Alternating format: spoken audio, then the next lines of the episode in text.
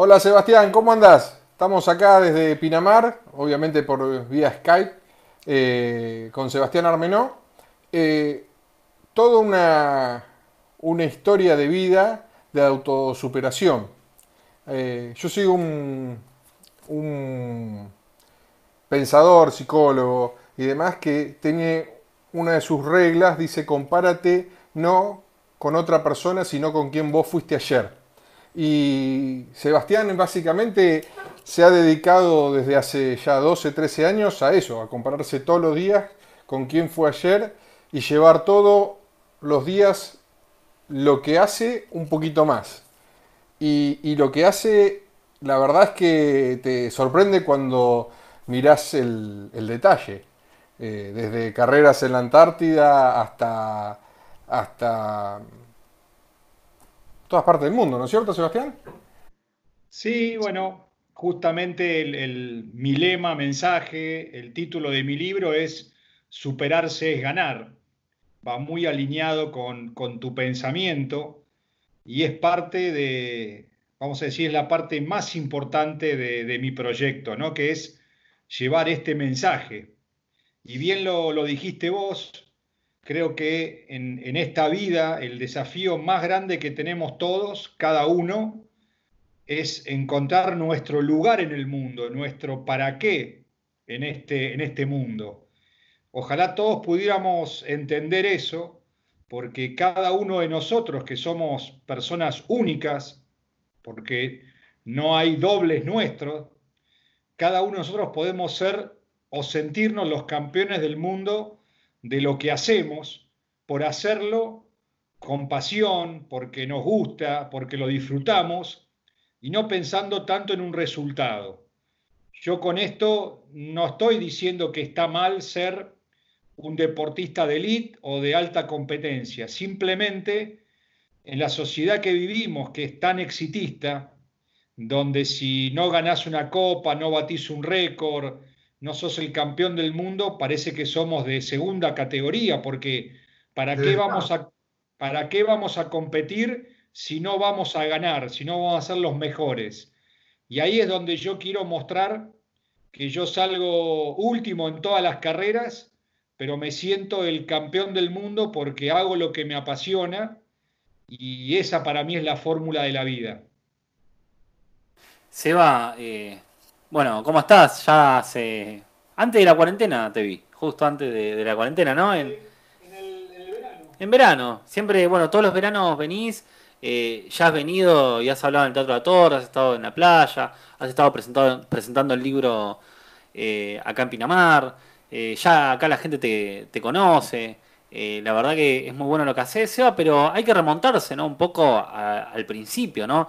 Tenés una carrera eh, deportiva como comenzaste eh, con el rugby, ¿no? Pero luego estuviste alejado, bueno, por supuesto con, el trabajo, ¿no? Que, es importante, pero descubriste esta pasión, eh, para llamarlo de un modo, de grande y, y, pudiste lograr muchísimos objetivos, ¿no? Sí, la verdad es que a mí no, no me gustaba correr. La verdad siempre en las conferencias que doy cuento que somos cuatro hermanos varones de los cuatro, tres fueron muy buenos. Si les pregunto a ustedes cuál es el, que no fue bueno, es el que está acá hablando. Y a todo esto yo soy el hermano mayor. Así que imagínate que en mi época ser hermano mayor era el que marcaba el camino, el que daba el ejemplo, y me tocó ser a mí la oveja negra de la familia. Pero bueno, yo jugué al rugby 25 años y no jugué ni en la intermedia, así que era un, un patador importante yo jugaba porque la pasaba bien, porque realmente el rugby me dio valores. En el rugby decimos jugamos con y no contra alguien. El respeto hacia la autoridad. En el rugby no vas a ver a ningún jugador eh, discutiendo con un referee. Lo que dice el referee se puede equivocar o no, pero es la regla. Y algo para mí importantísimo del rugby que ojalá se aplique a todos los deportes, que es el tercer tiempo, ¿no? Eh, esto de competimos con ciertas reglas dentro de una cancha, pero terminó y yo puedo ser amigo tuyo cuando terminó ese partido. No, no, no tengo que seguir luchando fuera de la cancha. Bueno, de ahí es como que fue mi, segunda casa el rugby y a los 40 un amigo me dice, vamos a correr y la verdad es que no me gustaba correr, me insistió tanto que nos fuimos a correr, di una vuelta ahí al lago de Palermo, terminé todo torcido, me dolía el vaso, me dolía la cabeza y yo digo, ¿qué hago acá un sábado a la mañana? Y bueno, esos dos primeros kilómetros me hicieron darme cuenta que cuántas veces las limitaciones son nuestras, ¿no? Porque si yo jugaba un partido de rugby, por más que sea un patadura, dos tiempos de 40 minutos, ¿cómo no podía correr dos kilómetros que a un ritmo muy tranquilo son 15 minutos, 16 minutos? Así que a los 40 años, eh, en ese momento yo, como la mayoría, trabajando en una empresa, dos hijas a cargo, dije, wow, si hice dos kilómetros, ¿por qué no tres? ¿Por qué no cuatro? Y este proyecto empezó como un desafío personal, donde descubrí que mi ganar era hacer cada vez más kilómetros, no bajar tiempo, no ganarle a nadie, sino una superación propia. ¿Cuál es tu recuerdo, cuál es tu anécdota más linda de, de tu época de 25 años de rugby? Y bueno, ahí el rugby tiene, tiene muchas, fueron muchas giras, viajes. Eh, imagínate que yo te digo jugar rugby 25 años y te digo, ¿dónde te imaginas que fue mi gira más importante y más lejos partiendo de Buenos Aires? ¿Qué te imaginas? Y una vueltita por Argentina, aunque sea. Pero la más lejos, la más lejos que me haya ido en 25 años de jugar. Mendoza. Bueno, la más lejos mía fue Misiones Posadas. Imagínate que mis hermanos se iban a Nueva Zelanda, a Sudáfrica, a Francia, a Inglaterra. De hecho, mis hermanos jugaban en Francia, en Italia. Y en 25 años mi gira más lejos que fui de Buenos Aires fue a Posadas Misiones, obviamente en micro.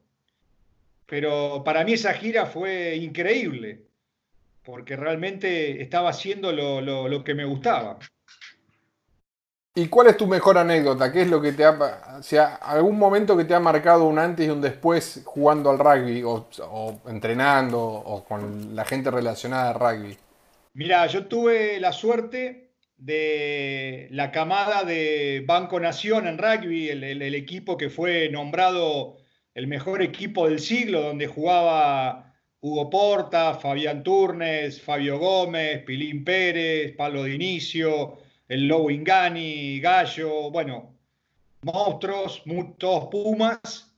Imagínate que ir a entrenamiento y tenerlo a Hugo Porta al lado es como tenerlo a Maradona Messi, ¿no? Y yo estaba en cuarta división y jugaba en la misma posición que, Hugo Porta. Y el entrenador teníamos un partido muy difícil, lo llama a Hugo y le dice, che, mira, Seba es el pateador como vos, ¿por qué no le das unos tips de cómo patear? El, el, domingo tenemos un partido importante. Así que imagínate que vino Hugo, que yo lo conocía, pero es un maestro que venga a enseñarte cómo él pateaba, ¿no? Si había algo que, creo que para mí es lejos el mejor del mundo, es lo que es pateando, jugando, un tipo muy completo. Bueno, media hora practicando patada, todo bárbaro. Llega el fin de semana, yo jugaba en la mañana y él jugaba en primera a la tarde. Yo pateé ocho, eh, penales o conversiones y metí una sola.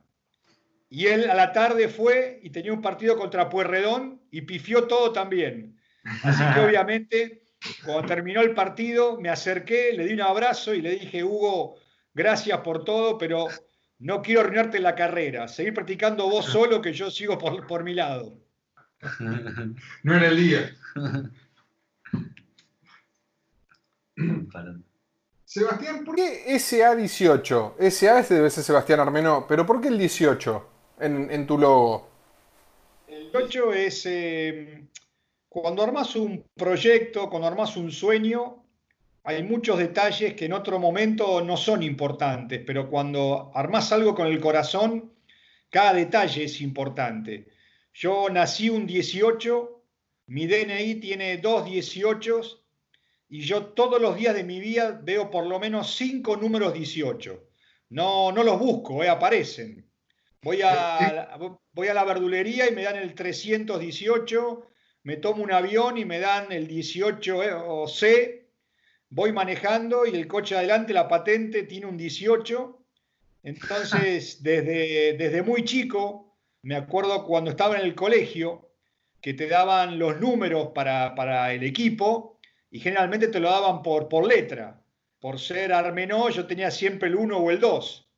Y me acuerdo que a mí me daban el número y automáticamente buscaba el que tenía el 18 y se lo cambiaba.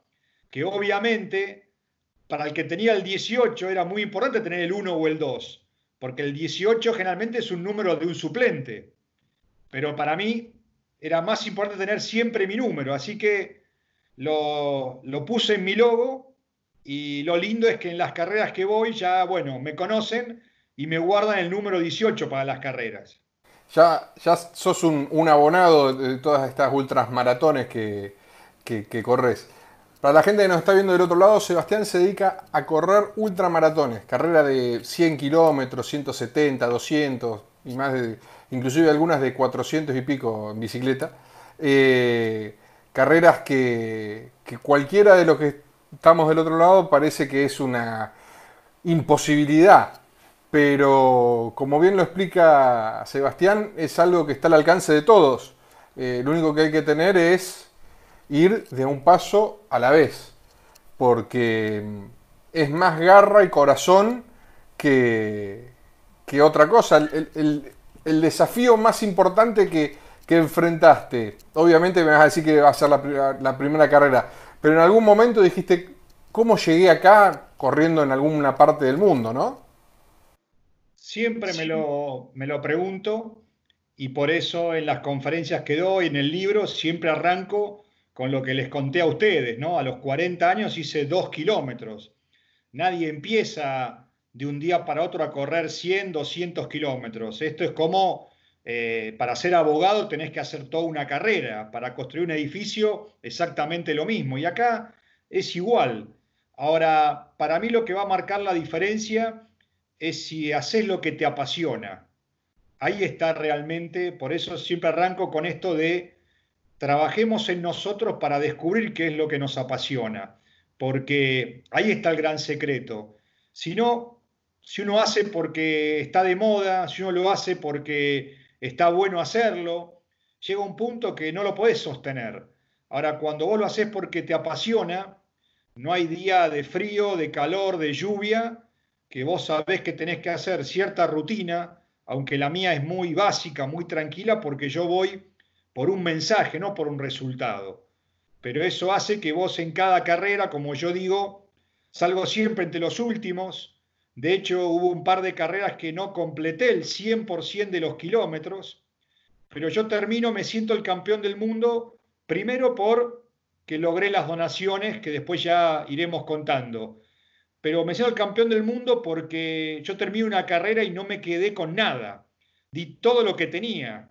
Entonces, si alguna carrera no la pude terminar, bueno, a ver, me ganó la carrera, ¿cuál es el problema? No hay ningún problema pero yo me voy con el alma llena por un lado y no me quedó una gota de energía porque di todo lo que estaba a mi alcance y por eso mi entrenamiento es un entrenamiento de cuatro veces por semana, una hora y media, como muchos lo pueden hacer, y no entrando en un entrenamiento de tal vez un deportista de élite o profesional que entrena seis veces por semana doble turno, que vuelvo a repetir, no lo estoy criticando, simplemente yo quiero mostrar que también hay otro camino para sentirte el campeón del mundo. ¿Qué edad tenés, Sebastián? Ahora el sábado que viene cumplo 53. ¿Y empezaste a correr a los 40? A los 40, sí. Vos contás muchas veces que mm, tu cambio eh, de, profesional del, trabajo, de, oficina y demás, a, lo que estás haciendo, que, más allá de, la autosuperación, también es darle una mano a, toda tu comunidad, ¿no? Porque las donaciones, yo tengo un pequeño machete entre zapatillas, lentes, respiradores, desfibriladores y bueno, eh, kilos y kilos de leche eh, en polvo. Eh, ese, ese cambio que, que, hiciste, vos siempre haces mucho, mucho la referencia a tus hijas. ¿Qué edad tenían tus hijas en el momento que sacaste el traje y te pusiste los jeans y, el, y la remera para, para entrenar? Y bueno, eh, mis hijas, yo tenía en ese momento 40 años, así que mis hijas estaban en el secundario, tendrían 13 eh, y 10 años, eran todavía chicas ellas, y la verdad que fue un cambio muy fuerte porque en ese momento yo era director de, de una compañía, una empresa, empleado, y realmente dejar esa posición, que también me había costado mucho sacrificio llegar hasta ahí, pensando en que tenía a mis hijas todavía, o mejor dicho, recién en primario y secundario, con lo cual todavía venía un tiempo largo de sostener, de apoyar. Pero bueno, ahí estaba el desafío y muchas veces la gente al no conocer la historia piensa que uno lo hizo porque tiene la vida totalmente resuelta. Y al día de hoy Hace poco hicimos una nota con, el diario La Nación y yo llevo donado más de 26 millones de pesos y no tengo casa propia. La historia pasa un poquito por ahí donde realmente no siento que yo necesite una casa, porque al hacer lo que te apasiona realmente es lo que te llena el alma y sobre todo compartirlo con mis hijas y mostrarle a mis hijas que lo material obviamente es necesario, hace falta, pero no es lo más importante en la vida. Y cuando vos todos los días te levantás y tenés que hacer lo que te apasiona, tenés ese plus de energía que no te lo da nada realmente. Imagínate volver de una carrera, yo siempre cuento anecdóticamente, cuando hice los 250 del Sahara, el que llegó primero ganó 5 mil dólares de premio. Yo llegué 793 entre los últimos y doné tres desfibriladores, tres electrocardiógrafos, tres respiradores artificiales, zapatillas, leche en polvo, útiles escolares, libros, 300 pares de anteojos que alcanzaron a cambiarle a cuatro geriátricos completos los anteojos a todos los abuelitos. Y cuando fui a entregar los anteojos, me acompañaron mis hijas. Entregué los anteojos, se levantó un abuelito de 92 años, me abrazó todo emocionado y me dice, Seba, ¿sabes cuál era mi sueño? Y le digo, no, contame. Me dice, mi sueño era todas las mañanas leer el diario. Yo tenía mis anteojos vencidos hace 15 años. Vos hoy me trajiste un par de anteojos para ver de lejos y de cerca. Yo mañana voy a cumplir mi sueño de todas las mañanas leer el diario. Entonces, yo te pregunto, ¿hace falta una copa, hace falta una medalla, hace falta batir un récord? Yo me siento el campeón del mundo y encima imagínate compartirlo con tus hijas. Ni hablar, el, ejemplo y la, la manda que, les das de, ejemplo y demás es, extraordinaria. O sea, que nosotros somos de, Pinamar y en Pinamar creo que si hay cinco, cinco respiradores eh, para esta crisis que, tenemos eh, es mucho. Y, vos llevas donado 5 eh, entre todo lo que llevas donado. O sea, prácticamente llevas donado tantos respiradores como tenemos en, Pinamar para 50.000 personas que viven todo el año. y contame, ¿cómo es? Vos siempre decís, yo voy a, las empresas, le dejo, armo la carpeta con del endurance, de la carrera, y te preguntan eh, cómo salís, y vos decís, bueno, a veces no estoy entre los primeros, y, decís, bueno, dejan la carpeta ahí abajo. ¿Cómo haces para remarla? Porque después, o sea, cada vez que vos vas a buscar, o ahora no, porque ya has corrido y tenés más de 25.000 kilómetros en la espalda, pero ¿Cómo hacías para remarla las primeras veces que ibas a dejar con tu carpetita así? Decías, eh, señor, aquí está, y pasaba un tiempo y no te llamaba. Eh, golpeabas de vuelta, pasaba, buscabas el número de teléfono para buscarlo en algún lado. Porque eso es más que nada es perseverancia pura y neta, ¿no? Porque cuando vos empezaste eras Sebastián, como decís, yo empiezo, soy Edgardo, él es Cristian. Eh, ¿Qué es lo que... ¿Qué táctica usabas vos para, para no aflojar? Lo, lo, primero es lo que te dije antes, cuando vos encontrás tu pasión, nada te va a detener y nada te va a frenar cuando estás convencido de lo que estás haciendo vos realmente. Siempre me acuerdo que la primera empresa que tuve como que me apoyó, porque yo no llamo sponsoreo, porque no soy una figura que si ponen en la remera acá la marca, eh, eso le va a cambiar a la empresa. La verdad que no. Yo voy y presento una carpeta donde le digo, trabajemos en conjunto. Entonces, yo soy más que nada un embajador de la marca la primera empresa que abrió la puerta fue Gatorade, me acuerdo. Y me presenté con ellos cuando me dijeron, sí, aceptamos que vengas a una entrevista. Yo iba a correr los 120 kilómetros del Sahara. Yo dije, wow, Gatorade, imagínate que Gatorade lo tiene a Messi, a Ginóbili, o sea, a los monstruos más grandes del mundo. Y digo, wow, que me dé. Bueno, me fui a la reunión, le conté la carrera, terminé y me dice, te vamos a apoyar. Yo no lo podía creer, una cosa increíble.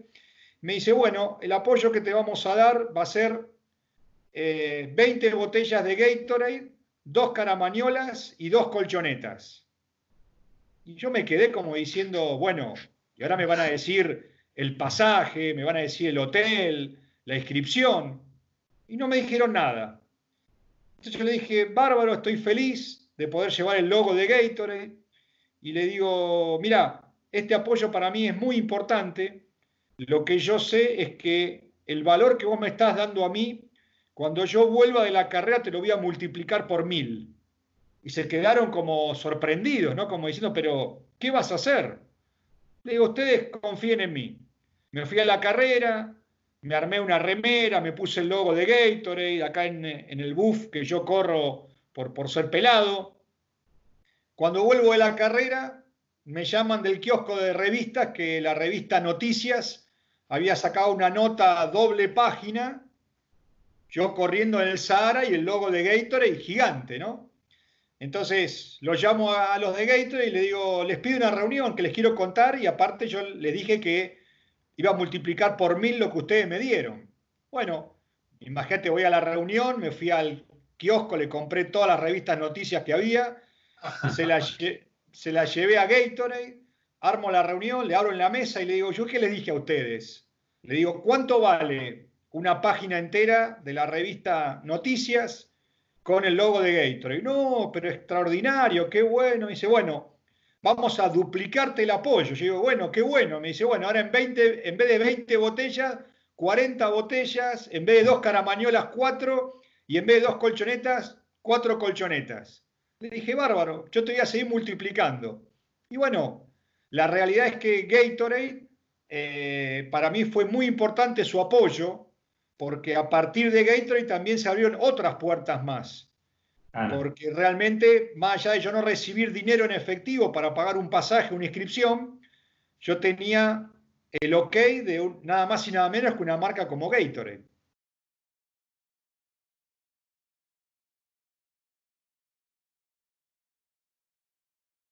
Sí, sí, y al día de hoy sigue siendo también así porque el acuerdo que yo hago con empresas es un apoyo, un pequeño fee mensual todo el año y no es que llega una carrera, por eso digo, no es un sponsoreo. Cuando llega una carrera, yo me hablo con las empresas, le cuento, entonces lo que hacemos es adaptar las donaciones por kilómetro de cada carrera, según las posibilidades de todos.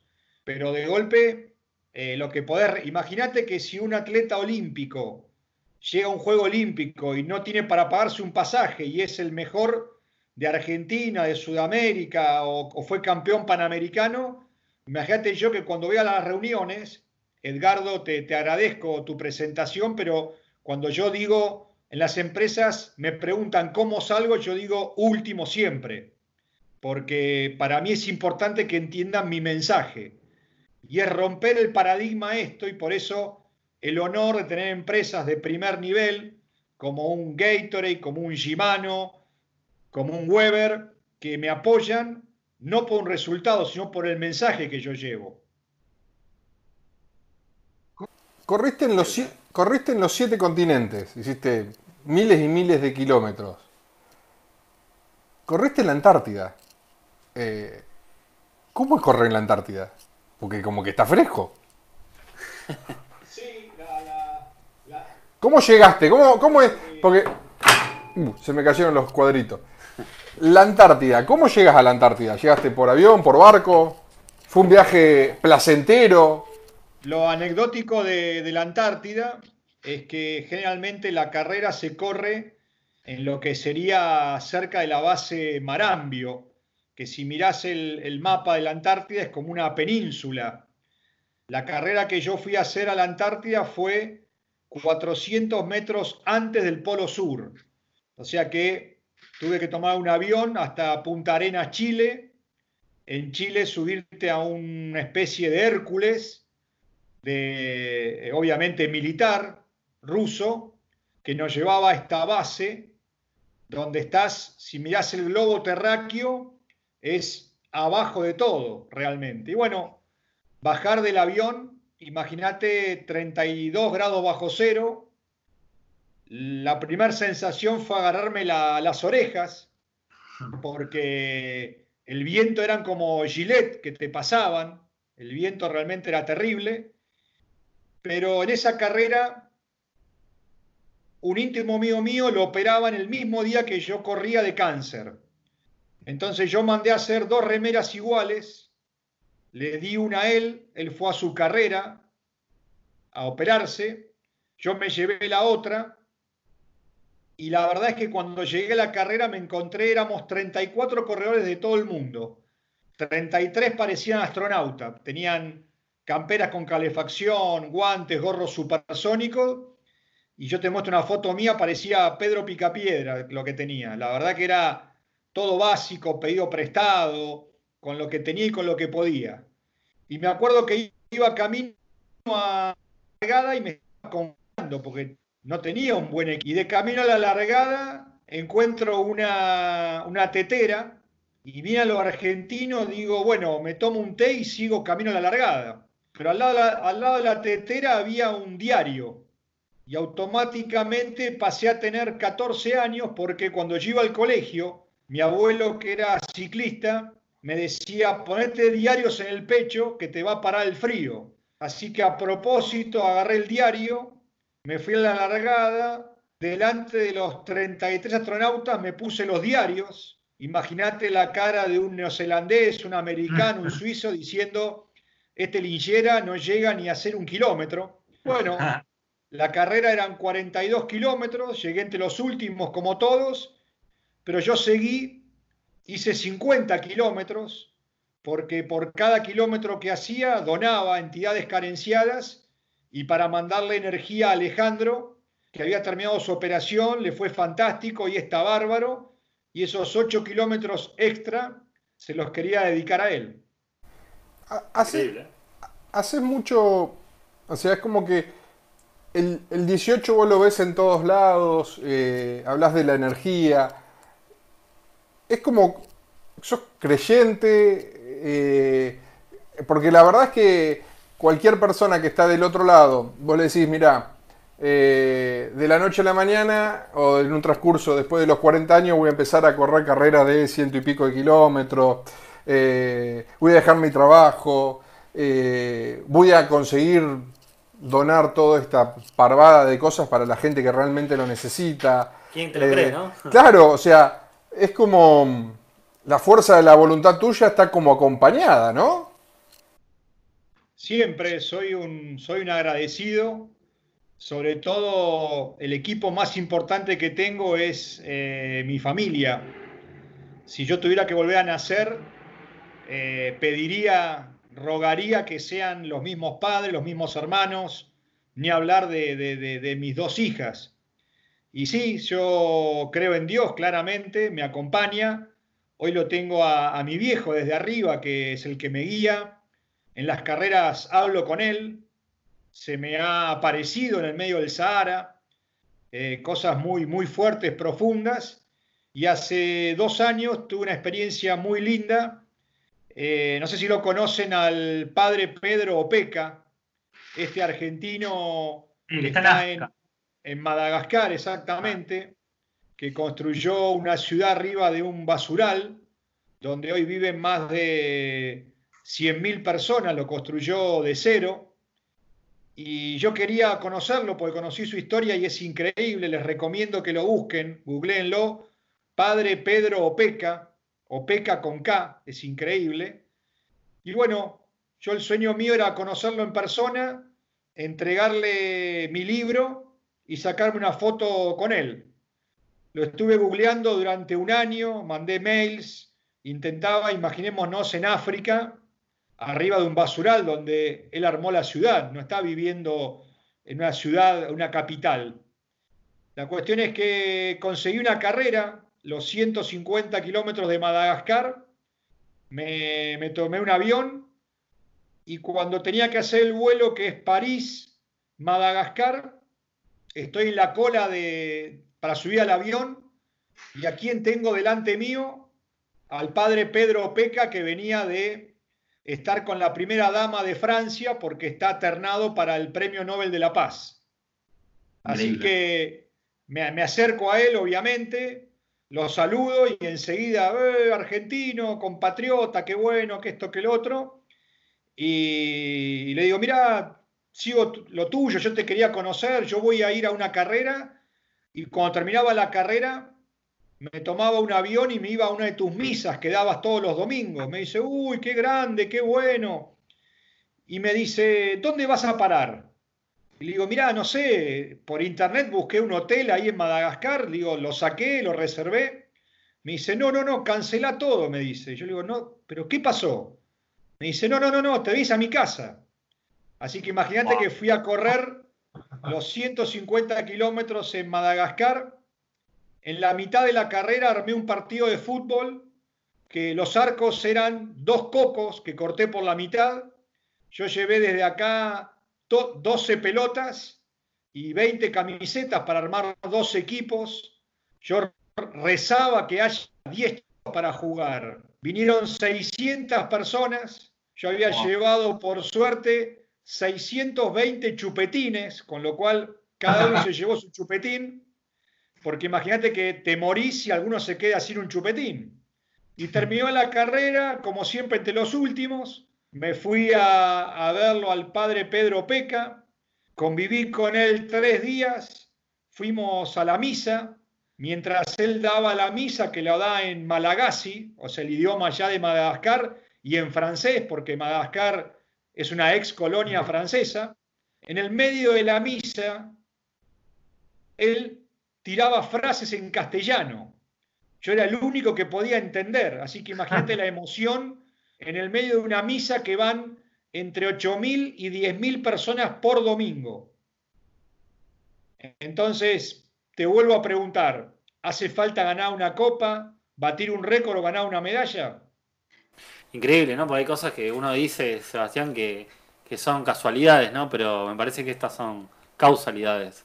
Estas cosas que, que suceden, eh, que, te sucedieron, ¿no? Y el, empuje. Y aparte siempre estar bien, estar sano, porque hemos, hemos visto fotos de cómo llegás a carreras con los pies destruidos, eh, muerto de sed, ¿no? A veces el sol no es muy, pero muy fuerte. Y llegar, ¿no? Eh, realmente abatido en lo físico, pero con el corazón lleno de alegría, ¿no? Es, es lo que, bueno, por supuesto que te hace seguir y que bueno, ahora con el tema de, esta pandemia que estamos viviendo, tuviste que suspender, eh, se, tuvo que suspender ¿no? La, carrera que tenías pactada para este año en Marruecos, ¿no? que ya tenías, estabas preparando el auto, ¿no? También ese auto que te iba a acompañar a, ese viaje loco, ¿no? Como, como todos los que haces, pero eh, un proyecto, ¿no? Que por supuesto quedará para, para el año que viene, cuando esto pase, ¿no? Pero siempre estás con, proyectos adelante, si no es una carrera, es buscar eh, la, vuelta para generar un, ámbito para, para, crear donaciones, para trabajar. Siempre estás eh, en, busca de algo, ¿no, Seba? Mira, el, el, gran objetivo mío es mostrar que vos te podés sentir el campeón del mundo con lo simple de hacer lo que a vos te apasiona. Yo siempre digo en las conferencias, ¿no? Estamos pensando en cuando cumpla 40 años, cuando cumpla 50, cuando cumpla 60, hago una mega fiesta. Y yo te pregunto, ¿y qué pasó en el cumpleaños 37, 38, 39? Y hoy la pandemia nos está mostrando eso, ¿no? Que hoy, ¿qué daríamos por estar ahí los tres sentados en el estudio haciendo esta nota? Lo que daríamos por, estar ahí. Lo que daríamos hoy en el día de Pascua por estar comiendo en familia. ¿no? Y correr todas esas rispideces y pavadas que a veces pasan entre familia, pero que hoy tenemos algo que, por más que querramos, no lo podemos hacer. Entonces yo, dentro de mis posibilidades, eh, mi vida no, no ha cambiado. Yo sigo con mis prioridades, que es mi familia, obviamente el trabajar, los amigos, y después viene el entrenamiento, y por eso soy consciente que yo, cuando voy a una carrera, es para, con suerte, terminarla, con mucho sacrificio, con mucho esfuerzo. Y ahora sí, tenía la locura esta de hacer eh, los 3.000 kilómetros del desierto de Marruecos con el auto 4x4 más básico que se fabricó, que es un Fiat Fiesta. El caso mío era modelo 98, yo tengo un hermano que vive en Andorra, el sueño de él también era hacer esta carrera. Es muy difícil conseguir un cupo en esta carrera.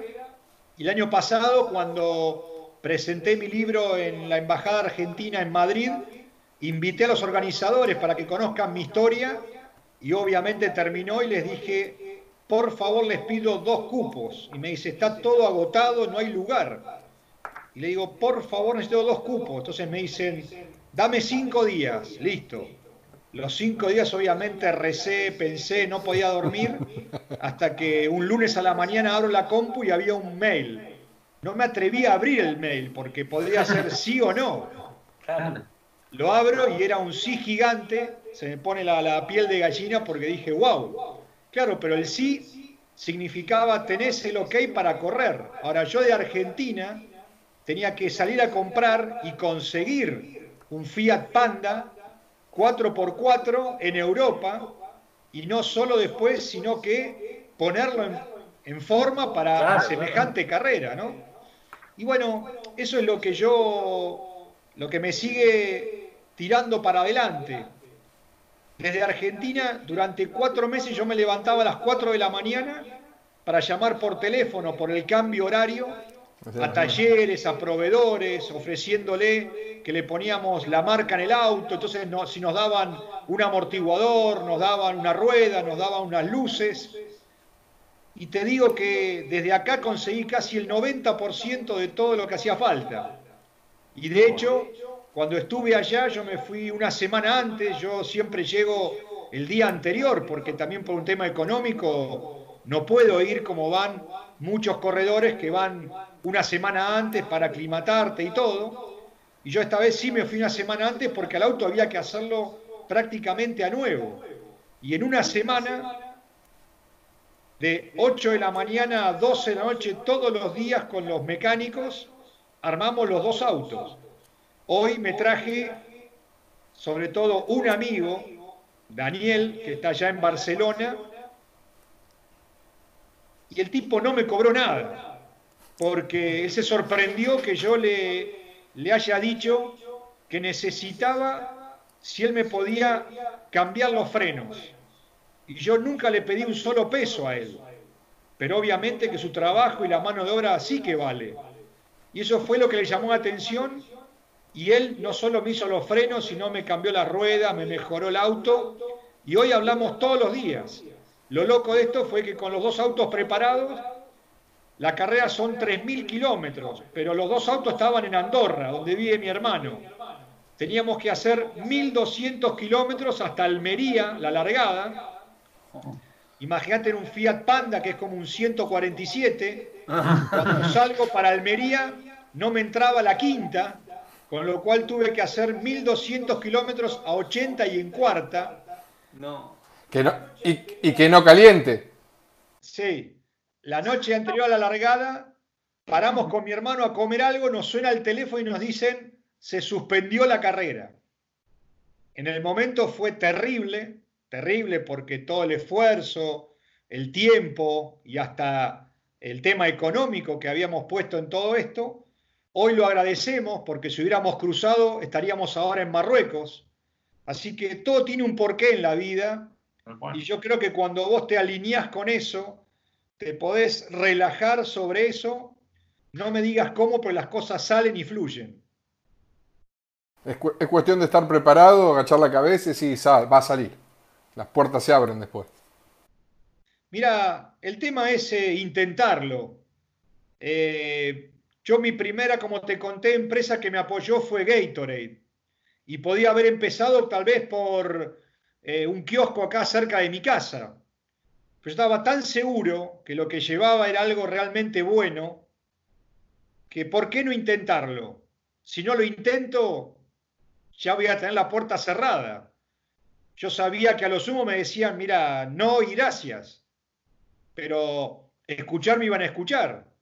¿Y por qué no intentar, como hice yo tres meses antes, llamando a las 8, 8 y media de la mañana? Porque a los talleres tenés que llamar apenas abren, porque imagínate que el mecánico en cuanto empieza a trabajar no tiene tiempo de escucharte, de que le cuentes la historia, de que le digas colaborame, no, había que agarrarlo cuando apenas llegaba, fresquito. Y ahora, si yo no lo hubiera hecho, seguramente no hubiera conseguido nada y tampoco tenía la seguridad de conseguirlo. Pero eso es parte del mensaje superarse es ganar que yo quiero llevar y que eso es lo que me hace sentir el, campeón del mundo saliendo entre los últimos. Cuando vos tenés una carrera tan larga, porque cada una de las carreras que son 150, 200, 120, son dos kilómetros, no, no son metros ni cuadras, son kilómetros. Eh, el desgaste físico es muy grande. Eh, ¿Cómo es? O sea, ¿cuánto corres por etapas, tantos kilómetros por día, eh, hacen campamento en tal lado? Eh, yo me imagino, no sé, corriendo en el medio del Sahara. Y yo corro acá un rato en la, en la playa, cuando va, corrí un rato acá en la playa cuando podía correr, se me llevaban las zapatillas de, de arena y después de los 10 kilómetros decía, ¿y ahora qué hago? o sea, llega un momento que vas como automático, ¿no? O sea, es como una forma prácticamente hasta de meditación. Bueno, eh, lo primero que siempre digo es que nadie empieza corriendo de una 250 kilómetros. Pues yo te conté que primero hice dos, después tres, después cuatro y uno va avanzando hasta que un día sí llega.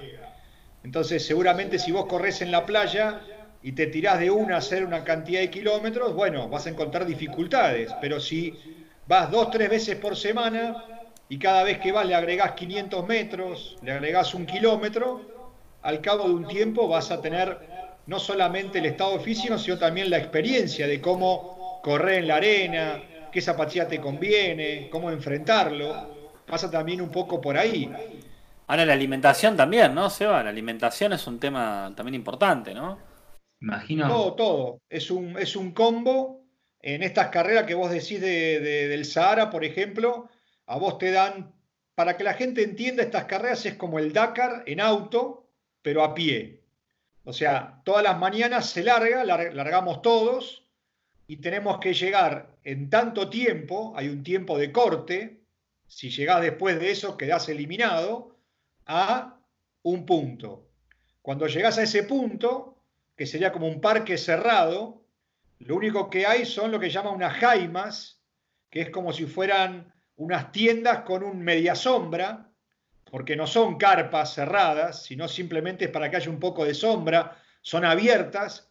Eso es lo único que hay y a vos te dan por día solamente 10 litros de agua.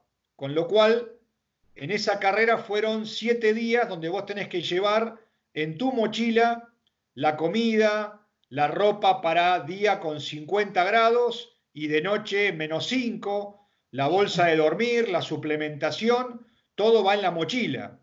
Pensá que el promedio de las mochilas pesaba 8 o 9 kilos, la mía pesaba 14, obviamente por inexperiencia, por no tener los elementos de, de última generación, por ejemplo, las bolsas de dormir eh, valen 500 euros, pero pesan 600 gramos.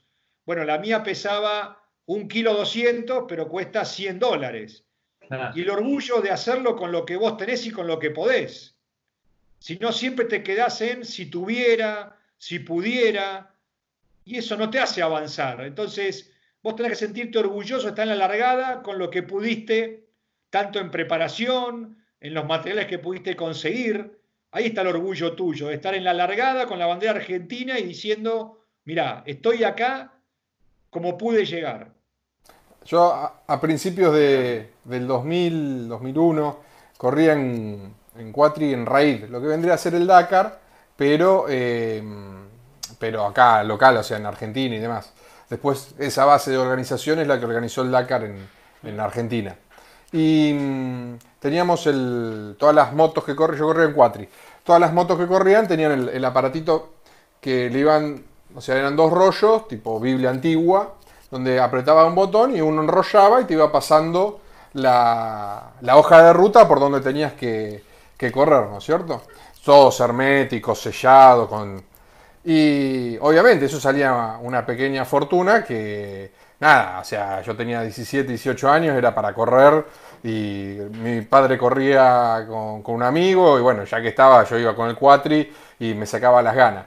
Y habíamos agarrado un tupper de viste, un tupper común, le habíamos puesto un palo de, un lado y otro palo del otro. Entonces yo con la mano corría así y iba viendo la, hoja de ruta.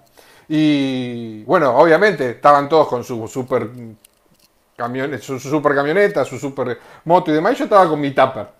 Así que me duró, creo que 20 kilómetros como mucho. En el tercer charco se me mojó, se rompió el papel.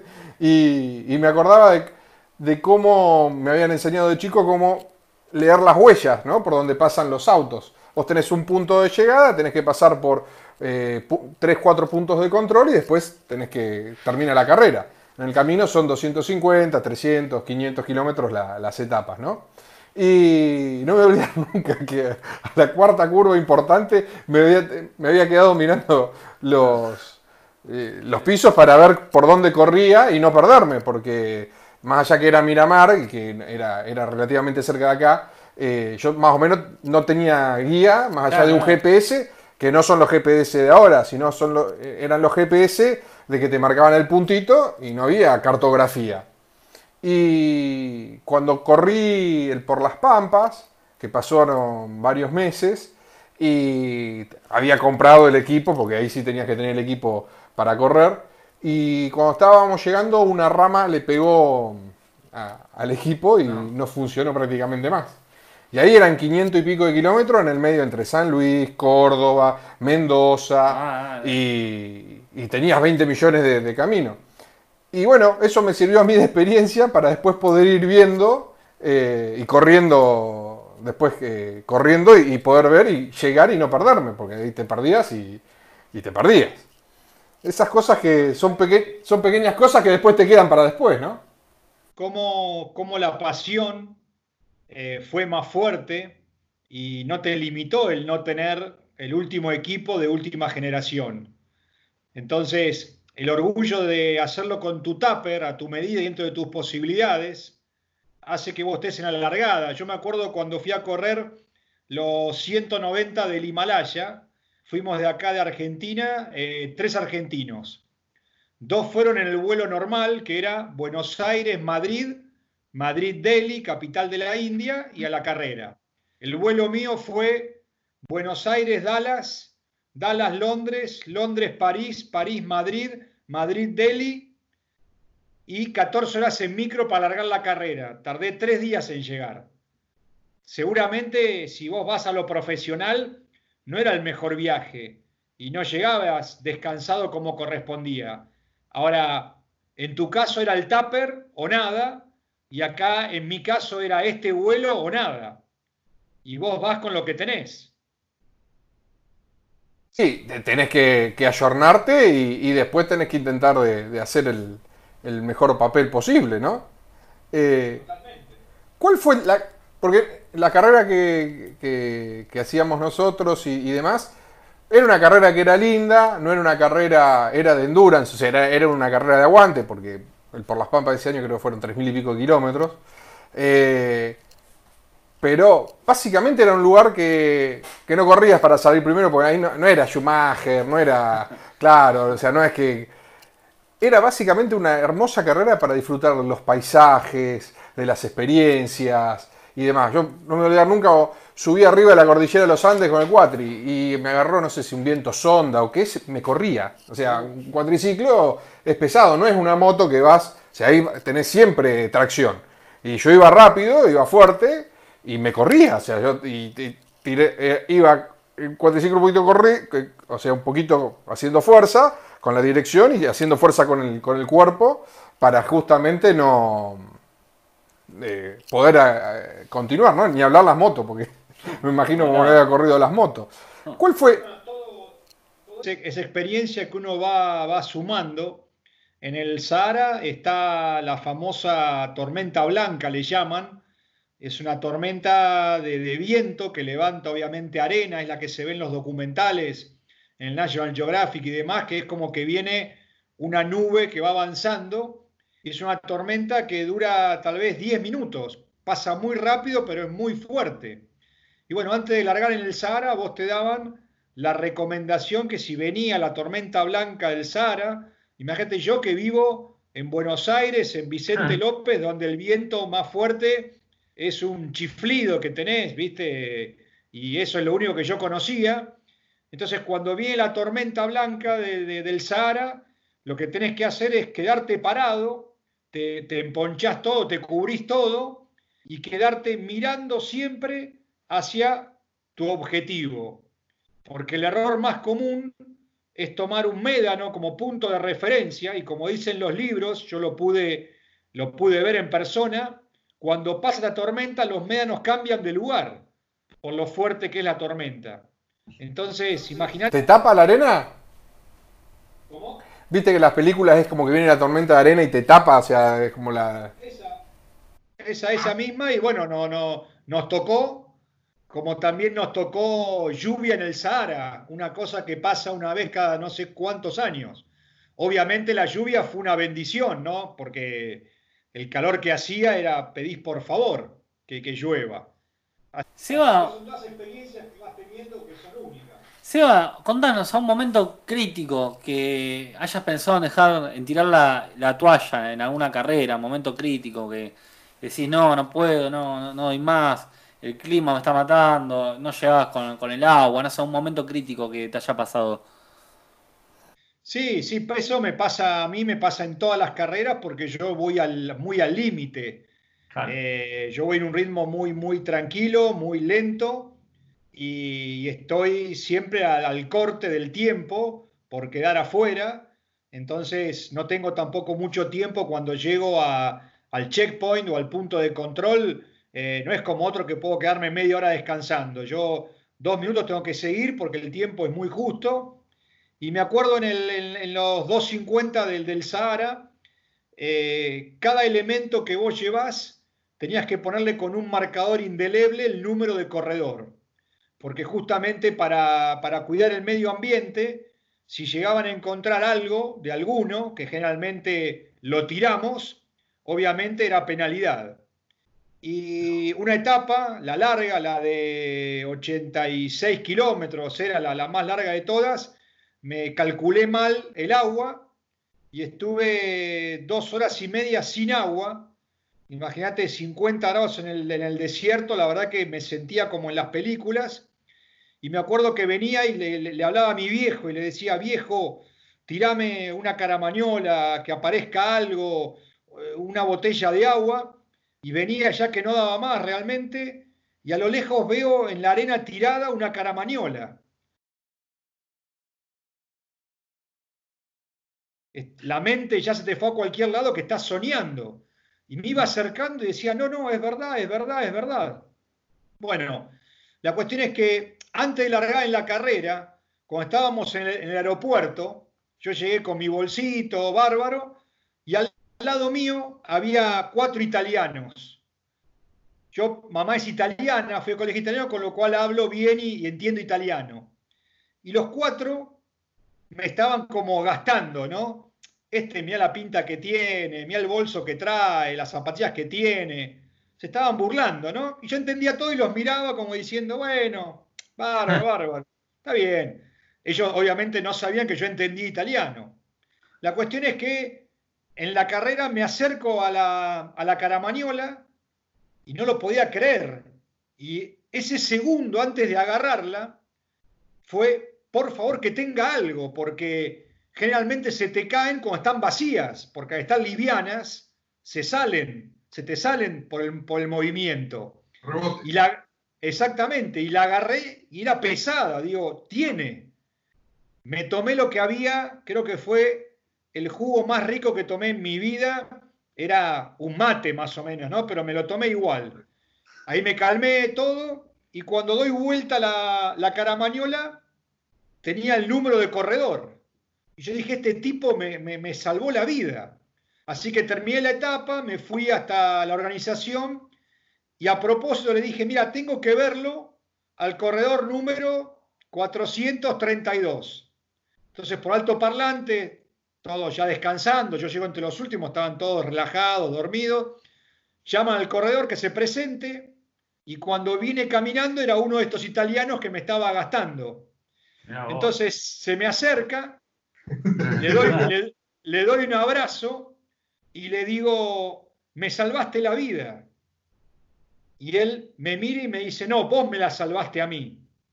Si vos hubieras entregado la caramañola, a mí me descontaban tiempo y yo estaba entre los punteros realmente.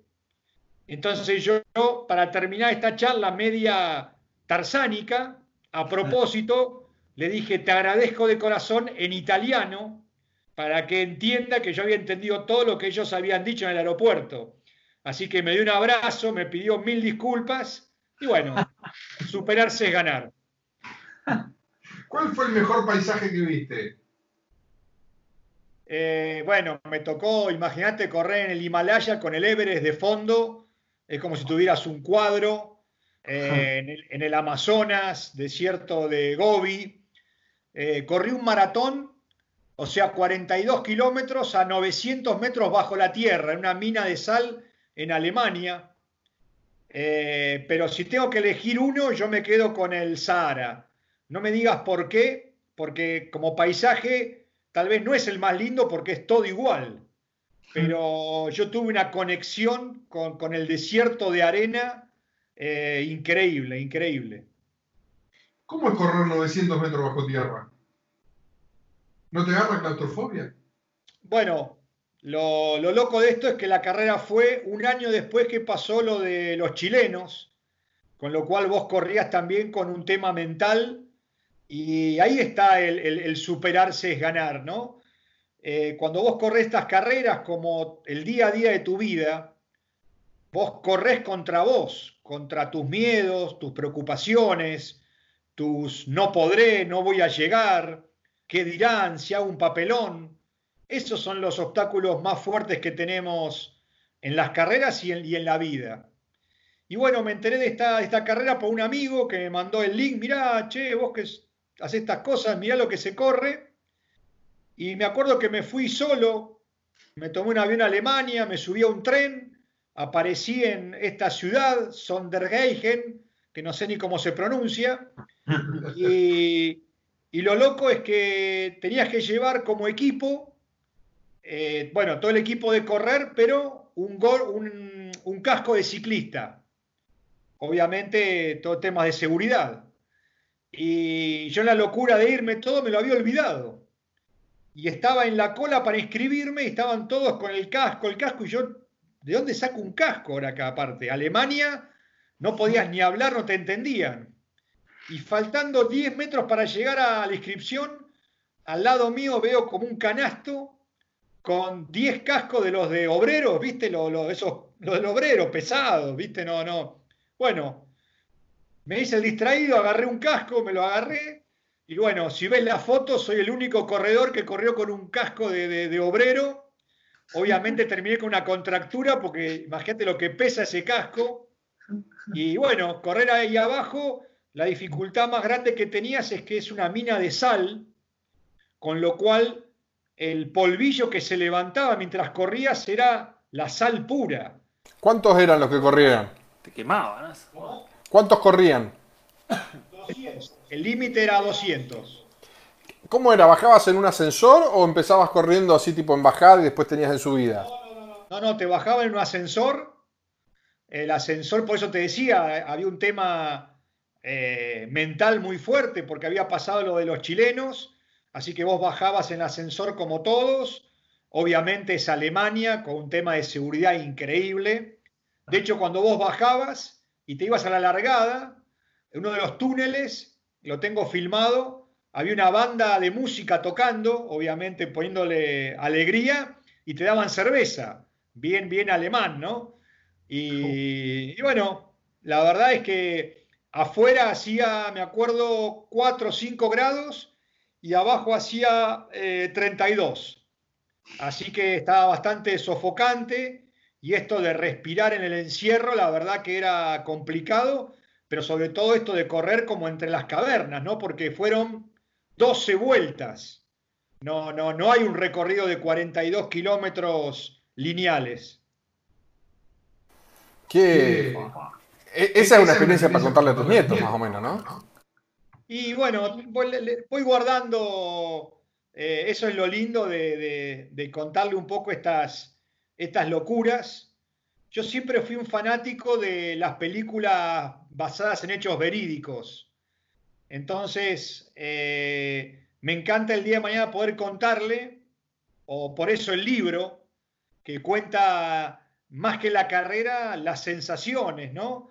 lo, que vivís en esos momentos, como te decía, estar solo con tu alma, eh, enfrentarte a vos, pasás por momentos que estás eufórico, cantando, gritando, y momentos que estás llorando como un chico de cuatro años, te vienen los miedos, preocupaciones, eh, lesiones que pueden aparecer, son muchas cosas con las cuales vos llevas adelante tu carrera. ¿Cómo es el proceso de escribir un libro? Obviamente que, eh, tenés experiencia de sobra, pero el proceso de escribir un libro, ¿te llevó tiempo? ¿Lo venías masticando? Eh, ¿Cuando eh, te resultó fácil? Mira, siempre lo tuve en la cabeza y la verdad es que hace ya así o menos 10 años tuve un blog para la empresa Arnet en ese momento. Y dentro de los bloggers en ese momento estaba eh, Gonzalo Bonadeo, o sea, había personajes importantes, ¿no? Y los fui con ellos consultando y ellos me decían, che, animate porque está bueno como vos transmitís las cosas. Yo la verdad que digo, wow, ¿cómo, cómo será? Yo la verdad que no confiaba mucho en mí, digo, voy a escribir un libro y va a ser un papelón. Y un día, bueno, me, animé, eh, contraté una, una, editora, pero el acuerdo que hice con la editora era, vos me ayudás a armar el libro, pero no me cambiás ni una sola palabra.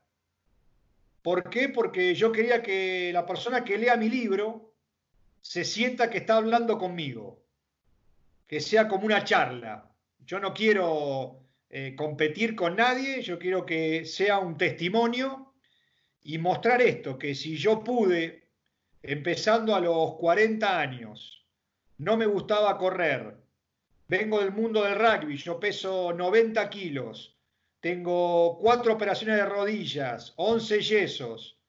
Digo, bueno, si con todo eso yo pude correr, bueno, vos si encontrar lo que te apasiona vas a poder. Entonces, en definitiva, Fui, escribía un capítulo, se lo mandaba a la editora, la editora me lo devolvía y las correcciones eran, fíjate en tal lugar que lo contaste muy livianito, ponele un poco más de fuerza, o repetiste la palabra casa cuatro veces, pero ella no me cambiaba las palabras. Y eso era, eso era lo que yo quería. Es todo un proceso, ¿no, Seba? aparte de cómo vas eh, armándolo de una manera cronológica, todos los momentos, ¿no? Y pensar de, no dejar ni un momento afuera, ¿no? Sin contar cada, cada detalle, cada cosa, ¿no? Que, que no, que no quede fuera ¿no? del libro. Realmente terminaste haciendo algo muy, muy, muy compacto y, e interesante ¿no? para, para el lector y tuvo muy buenas repercusiones, muy buenas ventas, hasta se, ve que está en reventa en Mercado Libre, bueno, yo lo, he visto y la, verdad... Por suerte sí, y sobre todo para mí lo, lo más lindo es que muchos lo han leído en una tarde o en un fin de semana, que es lo que, lo que yo quería, que sea algo simple de leer, lo han leído chicos de 5 o 6 años, eh, obviamente con la ayuda de los padres, y lo ha leído una persona que tenía 90 años. Entonces, eh, ahí es donde yo me siento el, campeón del mundo. Ahora ya tengo casi tres cuartas partes del segundo libro, porque el primero termina cuando logré hacer los siete continentes, ahí termina el libro. Y bueno, ya se han juntado unas cuantas locuras más como para, para dejarlo también por escrito. ¿Cuál fue el, pueblo que, más te llamó la, atención cuando, cuando viajaste? O sea, aquel que, que hacía cosas que no esperabas, ¿no? O sea, vos estuviste, no sé, en Vietnam, estuviste en, eh, obviamente estuviste en la India, eh, en la Antártida, en el desierto, en Alemania, en todas partes del mundo. Pero ¿cuál fue el que más te llamó la atención? Y a mí los que me llaman más la atención eh, son tal vez los, más sufridos, donde encontrás mucha desigualdad. Eh, la India, Vietnam, Madagascar. Madagascar es durísimo. Realmente ver que, a pocos kilómetros tal vez hay una mega ciudad y encontrarte con ciudades que están sometidas eh, parecen ciudades o pueblos de, 1940. En Madagascar, por ejemplo, no hay rutas, no hay semáforos. Yo para, en Madagascar para hacer 220 kilómetros tardé 12 horas porque no hay rutas. Es como ir todo por pueblos y pueblos y pueblos. Y salir, por ejemplo, a las 10 de la noche, compartir una tipo traffic donde había familias, donde había una persona que llevaba cuatro gallinas y que la traffic pare a las 4 de la mañana para que hacer necesidades al costado de la ruta. O sea, eso te llama la atención y, más que llama la atención te, te, duele, ¿no? Que, que, que, pase eso, que haya tanta, tanta desigualdad y bueno, a mí me, pega eso por, por, esto que trato de hacer siempre, de, colaborar, de ayudar, porque es lo que, lo que me nace a mí, ¿no? Es que cómo hemos evolucionado, ¿no? Cuando vos ves acá y decís que estás mal y vos tuviste la posibilidad de ver lo que realmente está mal, siempre se puede estar...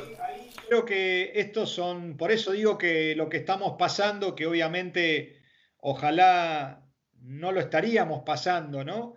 O no lo estuviéramos pasando, pero yo creo que, eso es lo que también te hace eh, poner los pies en la tierra. El hecho de hacer estas carreras, eh, yo le, doy un valor increíble a darte una ducha, por ejemplo, a, a dormir en tu cama, a tomarte un baño con agua caliente, a comer lo que comemos todos los días, porque hoy acá todos los días vos abrís tu, heladera y mal que mal tenés lo necesario de todos los días. Seguramente no sobre, pero tenés en el día a día.